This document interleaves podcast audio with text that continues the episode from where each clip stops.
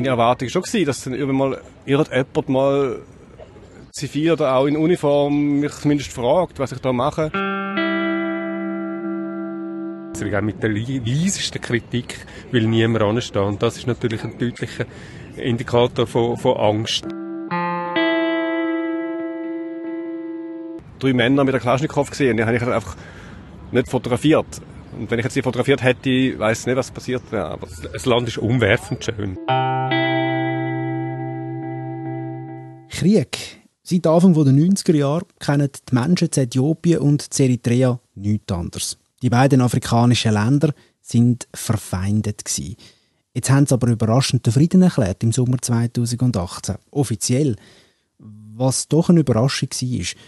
Was macht das mit einem Land wie Eritrea? Ein Land, das auch bei uns in der Schweiz immer wieder Thema ist. Der Armin Köhli ist Journalist, der Meinrad Schade Fotojournalist und sie beiden sind dieser Frage nachgegangen. Geschrieben und bebildert gibt es Geschichte in der Surprise-Ausgabe 449. Und ich habe gefunden, ich wollte schon lange mal mit jemandem reden, der in Eritrea war, weil, ganz ehrlich, ich weiß so gut wie nichts über das Land. Darum habe ich die beiden zum Surprise-Tag getroffen. Ich bin Simon Bergins. Armin Köhli und Meinrad Schade. Äh, du, Armin, bist schon zweimal in Eritrea, 1996 und dann 2002 im Grenzgebiet, aber auf der äthiopischen Seite. Für dich, Meinrad, ist es, glaube ich, das erste Mal. Gewesen. Genau.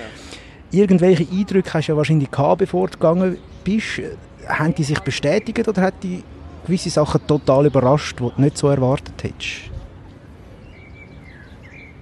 Ja, also ich versuche eigentlich immer sehr offen zu sein, wenn ich in das Land gehe und nie bin. Also, aber klar, man hat Sachen gelesen und ist klar, dass man, es wird dann als Nordkorea von, äh, als Diktatur beschrieben und dann geht man in eine Diktatur und wenn man, man hat gewisse Erwartungen an eine Diktatur und merkt dann wie, dass, man die, dass die Erwartungen auf den ersten Blick zumindest nicht, nicht erfüllt sind, weil es einfach gerade die Hauptstadt einfach wunderschön ist und, und ganz viel Dinge nicht auf die Diktatur hinweisen eigentlich.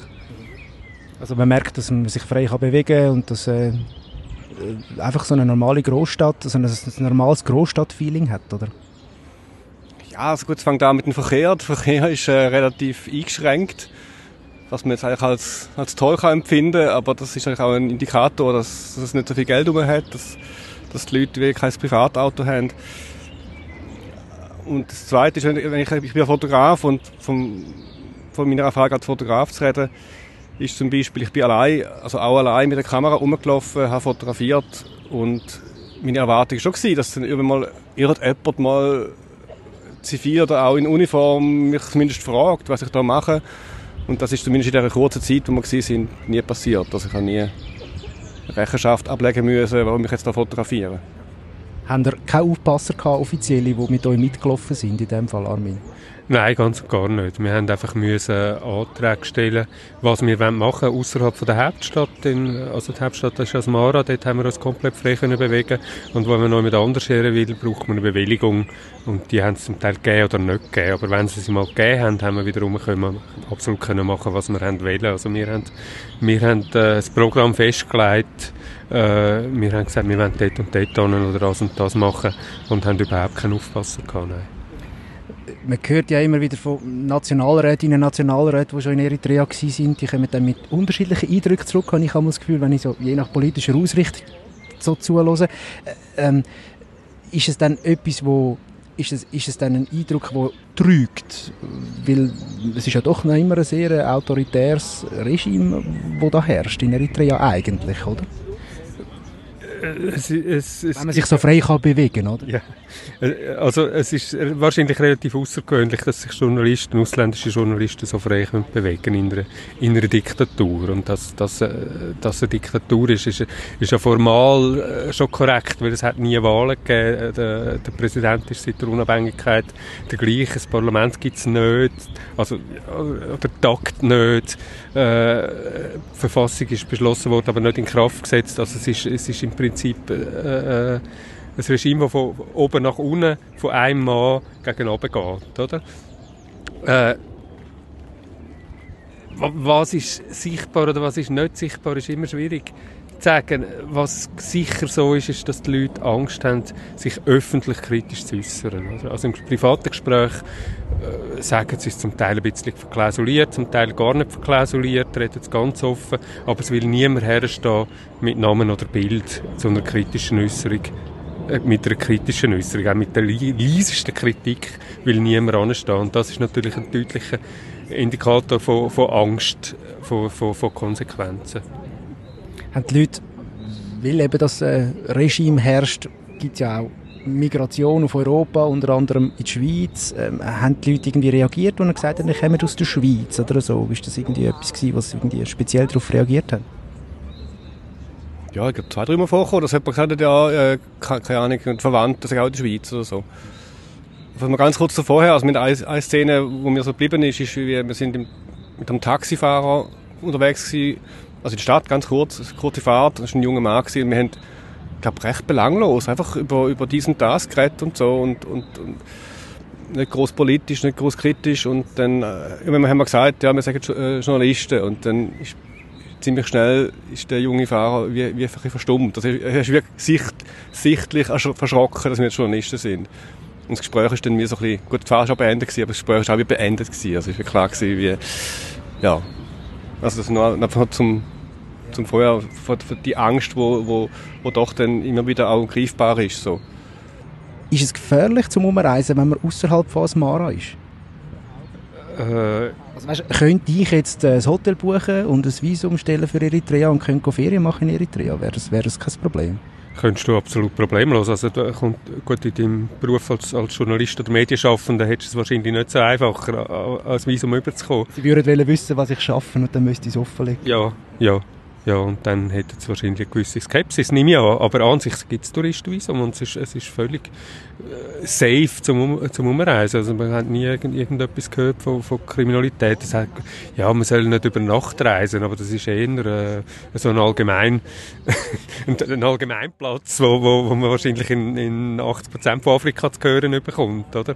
Aber irgendwie, der Verkehr ist entspannt. Also in vielen Ländern ist ja der Verkehr das, Verkehr das grösste Risiko für sich Sicherheit äh, und, und Kriminalität ist, ist, äh, ist nicht äh, wirklich ein Problem, würde ich sagen. Ja. Also von dem her kannst, ja, brauchst halt auch, bräuchtest auch wieder Bewilligungen wenn, zum Umreisen, oder? Aber die kommst du eigentlich über. Beim Umreisen, also ich habe gesagt, ihr könnt frei können bewegen in der grossen Stadt, ist dann, was ist im Umland dann anders gewesen beim Umreisen? Habt ihr dort Guides gehabt, die euch geführt haben? Oder wie ist das abgelaufen? Ja, man hat einfach quasi eine Bewilligung müssen einholen also sprich ein Papier. Auf dem Papier hat auch müssen stehen äh, die Autonummer von dem Fahrer, von dem Fahrzeug, wo uns dort hingefahren hat. Und man ist dann einfach auf der Straße, wo dort hingeführt hat, ist äh, ein Checkpoint gewesen. Und dort hat man das Papier abgeben. Äh, wir dann auch müssen Kopien machen, weil dann der Fahrer zu wenig Kopien dabei hatte. Also ist dann eine gewisse Bürokratie damit verbunden. Aber das ist ganz klar, also ohne das Papier wäre nichts gegangen. Und auch dann, also ich nehme an, die haben dann auch ganz klar Kontrolle. Wir dann auch müssen angeben, also wir nicht, nicht zum Beispiel sagen können, spontan sagen können, wir bleiben einen Tag länger. Auf dem Papier gestanden, wir fahren am einen Tag zum Beispiel hin und am nächsten Tag zurück. Und auch das hat man sich müssen halten und wenn man das nicht gemacht hätte, hätte man garantiert das Problem gehabt, nehme ich an. Also auf Kamera reagieren die Leute teilweise auch irgendwie. Hast du einen Moment gehabt, wo es wo es geheißen hat, jetzt die Kamera abnehmen oder die Kamera nicht brauchen oder da darfst du nicht Fotos machen? Nein, eigentlich erstaunlich wenig. Also, ich war schon im Kongo, gewesen, ich mich erinnere an eine Szene, wo ich die Kamera, schon nur, schon nur die Kamera aufgenommen habe und da sind ein paar, ein paar junge Männer auf dem Pickup sind fast abgekumpelt äh, und das ist jetzt äh, in Eritrea überhaupt nicht der Fall gewesen. Es hat eine Szene gegeben auf einem Markt, wo ich äh, allein bin und dann habe ich wie drei Männer mit der Kalaschnikow gesehen. Die habe ich einfach nicht fotografiert. Und wenn ich jetzt die fotografiert hätte, weiß ich nicht, was passiert wäre. Aber äh, nein, aber eigentlich so in der Straße äh, ist eigentlich nie ein Problem gewesen. Im Gegenteil, also die Leute sind auch sehr überhaupt nicht kamerascheu in dem Sinn. Außer eben, wenn ich gesagt habe, äh, ich bin Journalist aus der Schweiz und es geht ein bisschen um, um die Situation im Land, auch der Frieden und so weiter. Ich will gerne ein Porträt machen, vielleicht noch ihren Namen notieren, dann haben halt die meisten dann eigentlich gesagt, nein. So. Also sagt man am liebsten gar nicht, dass man, dass man Journalist ist und dass man, dass man besser kann die Leute, oder wäre das dann ein bisschen Verstoß gegen den Berufsethos? Ja, also ich kann mich erinnern, einmal, als ich allein war, habe ich, habe ich quasi am Anfang habe ich gesagt, es, es, es geht wie so um die Situation. Und wenn am Schluss habe ich einfach gesagt, ich weiß nicht mehr, genau, was ich gesagt habe, aber so nach dem Motto, ähm, äh, das Schöne vom Frieden, also quasi, ich wollte quasi, äh, was auch immer, die Schönheit vom Frieden oder die Freude über den Frieden. Und das ist dann schon einfacher gewesen, so quasi, oder so. Weil das ist, ja, Frieden, das kann man nicht wegreden, das ist. Und an dem haben die Leute Freude. Und ist ein bisschen weniger politisch wie, wie wenn ich jetzt sage, Situation oder, oder was auch immer. Oder? ist eigentlich auch der Grund gewesen, wieso dass ihr gegangen sind, der Frieden, der seit letztem Sommer herrscht. Du hast noch etwas anzufügen, Ich wollte noch ergänzen, was der Meinrad gesagt hat, weil eben Überlandreisen, man ist gebunden als Datum, der und der Tag, muss er dort und dort sein, also wenn er dort und dort sein und keinen Tag länger. Und Meinrad hat gesagt, wir hätten dann ein Problem. Äh, ich glaube nicht mal, dass wir ein Problem hätten. Für uns wäre es wahrscheinlich relativ elegant lösbar gewesen, aber unser Fahrer, der hat ein grosses Problem, oder? Der ist eigentlich verantwortlich dafür, dass wir das Programm einhalten. Und von dem her ist es, nur schon durch das ist es völlig undenkbar gewesen, dass wir jetzt einen Tag noch mit anhängen, äh, weil der Fahrer hat sich schlicht geweigert. Und, äh, ja, ja, und das, das, das gibt vielleicht einen Eindruck, wenn, wenn wir es einfacher haben als die Leute dort, oder? Der Frieden, merkt man von dem etwas Gibt es eine Art Aufbruchstimmung in Eritrea oder irgendwie eine Erleichterung, dass der Frieden jetzt offiziell herrscht seit letztem Sommer mit Äthiopien? Es, ist, es gibt einfach eine, eine ganz grosse mentale Entspannung, würde ich mal sagen. Dass, dass der, also es ist ja 18 Jahre kalter Krieg gewesen, eigentlich immer. Also die Front war ruhig gewesen, aber es haben, äh, sind alle jungen Leute aufgeboten worden, ihre Dienste zu machen an der Front, länger oder weniger lang. Und es war immer, immer die Gefahr gewesen, dass der Krieg wieder anfängt und, und dass Äthiopien dann heftig zuschlägt.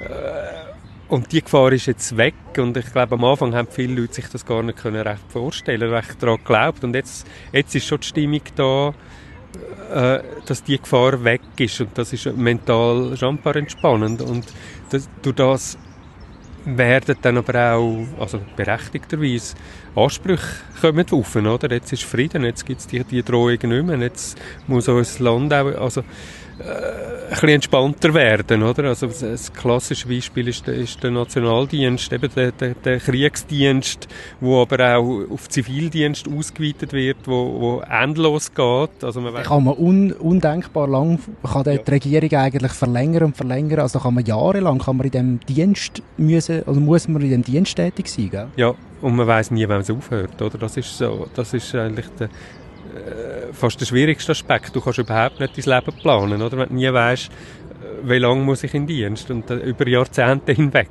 oder? Und dort ist, glaube ich, der grösste Anspruch der Leute, dass sich das ändert. Man hat, äh, die Zivilbevölkerung wahrscheinlich jetzt Vorstellungen nach, der, nach, nach, nach dem offiziellen Verkünden vom Frieden, aber die Regierung hat natürlich auch ihre eigenen Vorstellungen. Ähm, haben Sie so ein bisschen rausgehört, könnte es ein bisschen könnte es eine Auflockerung geben, vielleicht? Ein Fortschritt in Eritrea? Meinrad? Also ich würde da verweisen auf ein Gespräch, das wir am letzten Tag hatten mit dem Informationsminister, oder? Und also jetzt in meiner Erinnerung war das Gespräch eigentlich eine Vertröstung und, und er einfach immer darauf verwiesen, hey, nach dem Motto, hey Leute, wir haben jetzt so und so lange Krieg gehabt und jetzt ist das seit kurzer Zeit endlich zum Glück Frieden. Und jetzt müssen wir uns einfach Zeit geben. Und das ist noch schwierig zu argumentieren, weil das ist tatsächlich noch so lange her und tatsächlich ist, ist uns allen klar, dass dass größere Einschnitt Zeit braucht, aber man hat natürlich schon den Eindruck, dass es ein Vertrösten ist, oder? Also, und von dem her äh, hat er eigentlich praktisch nichts angedeutet. Also, er hat, er hat gesagt, klar, es muss etwas passieren, das ist klar, das hat er zugegeben, also, also wie auch ganz klar als Statement abgeben, aber, aber was genau wird passieren und wenn es wird passieren, ist eigentlich nichts gesagt worden. Das ist meine Erinnerung, ich weiß nicht, ob es dir Armin also geht. Ja, also, äh, also äh, es ist aber doch immens deutliches Eingeständnis gewesen, dass etwas muss passieren, oder? In verschiedener Hinsicht. Und er, also sicher zuoberst ist der Nationaldienst und das hat er auch, auch bestätigt, dass, dort, dass es der so nicht mehr braucht in dieser Form, oder? Also nicht mehr so viele Leute an der Front braucht, wenn kein Krieg mehr ist, oder? Das ist immerhin ein offizielles Statement von einem Regierungsmitglied ja. äh, oder ja. von, einem, von einem Minister. Und er hat, er hat aber schon gesagt, es werde, es werde substanziell etwas passieren und, und er hoffe noch in diesem Jahr. Also auf das hat er sich rausgelassen. Ja. Vielleicht noch ganz schnell, es ist einmal eine italienische Kolonie, das ist etwas zum Beispiel, was ich nicht gewusst habe. Merkt man irgendwo, dass es italienisch prägt ist, Eritrea? Was würdest du sagen, Meinrad? Also, ich bin, also wir beide sind glaube ich Personen, die gerne essen und fangen wir mal mit dem Essen an. Also du kannst eigentlich in ein beliebiges Restaurant gehen und du hast eigentlich wie zwei, zwei Möglichkeiten. Du kannst lokal essen, also die Injeras, die es auch in Äthiopien gibt, äh, mit verschiedensten Soßen und so weiter. Oder du kannst Pizza oder Teigwaren haben. Und die sind mehr oder weniger eigentlich immer recht gut. Also, das ist mal äh, das Kulinarische. Und das andere ist einfach die, äh, die Stadt selber. Ist einfach quasi, also man kann in gewissen Ecken sein und man hat das Gefühl, man sagt in Florenz oder wo auch immer. Also einfach sehr, sehr, sehr italienische Architektur. So. Ja, und Kaffeekultur, wo, wo quasi die äthiopische Kaffeekultur mit der italienischen Kaffeekultur mischt. Also eher, eher äh, starker Tobak vom Kaffee und dafür wunderschöne alte Maschine, italienische Kaffeemaschinen, die der Espresso machen.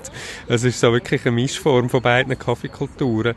Und was, was finde ich auch, also ist jetzt ein bisschen pauschalisierend, aber ich glaube, äh, Eritrea hat sich das weh das koloniale Erbe angeeignet. Also sie leiden nicht darunter. Äh, also klar haben sie unter der Kolonie gelitten, aber es war relativ vergleichsweise kurze Kolonie, Kolonialzeit gewesen, mit, mit sehr äh, grossem Erbe eben architektonisch, äh, kulturell, wo, wo, wo, wo in die eritreische Kultur übergegangen ist. Also es ist nicht mehr eine Fremdkultur, eine koloniale, äh, es wahrscheinlich jetzt, äh, Frankreich in Algerien äh, äh eingepflanzt hat. Es ist, es ist wie, wie in der Unabhängigkeit sich auch zu eigen gemacht worden, vielleicht auch als Abgrenzung zu Äthiopien.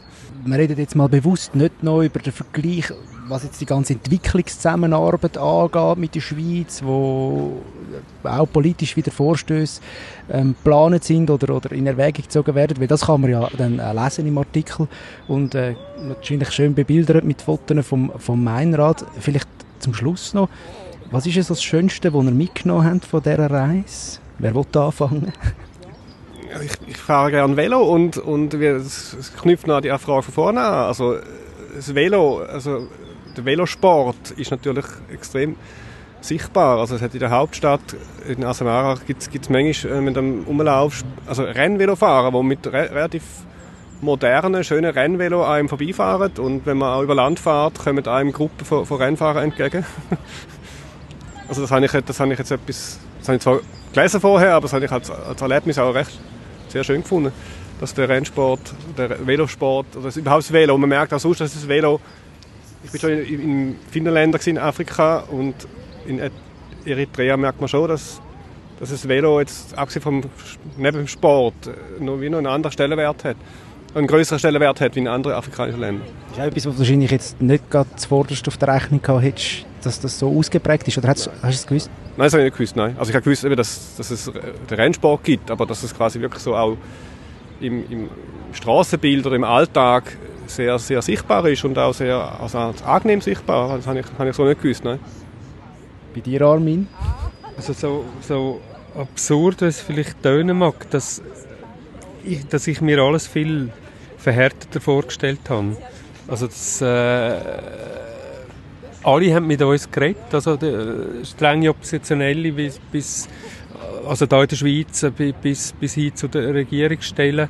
Außer mit, mit Militär haben wir nicht können reden, das hätten wir gern. Äh, und es ist vieles nicht, also klar in der, in der Einschätzung vom, vom, vom Zustand vom, vom politischen Zustand vom Land ist es äh, diametral entgegengesetzt, aber sonst ist es an sich gar nicht so weit auseinander, was mit dem Land passieren glaube ich, was, was, was die Leute denken. Also, ist das, ist das klar formuliert? ist das, Meinrad, bist du einverstanden oder siehst du es? Ja.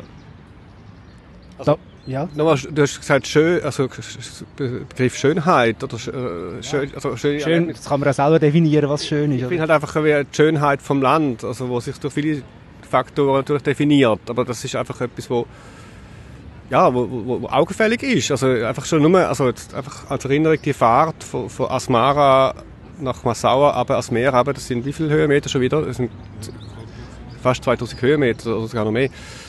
Und allein die Fahrt ist mir wie in, in schönster Erinnerung. Das ist wahnsinnig. Also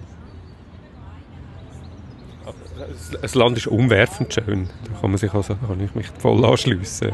Es ist äh, auch die, also die Stadt Asmara, aber auch über Land. Es ist auch, auch ins Land innen, ins Tiefland runter. Also die, die Gebirgspässe und die Gebirge, die es dort hat, das ist, äh, ja.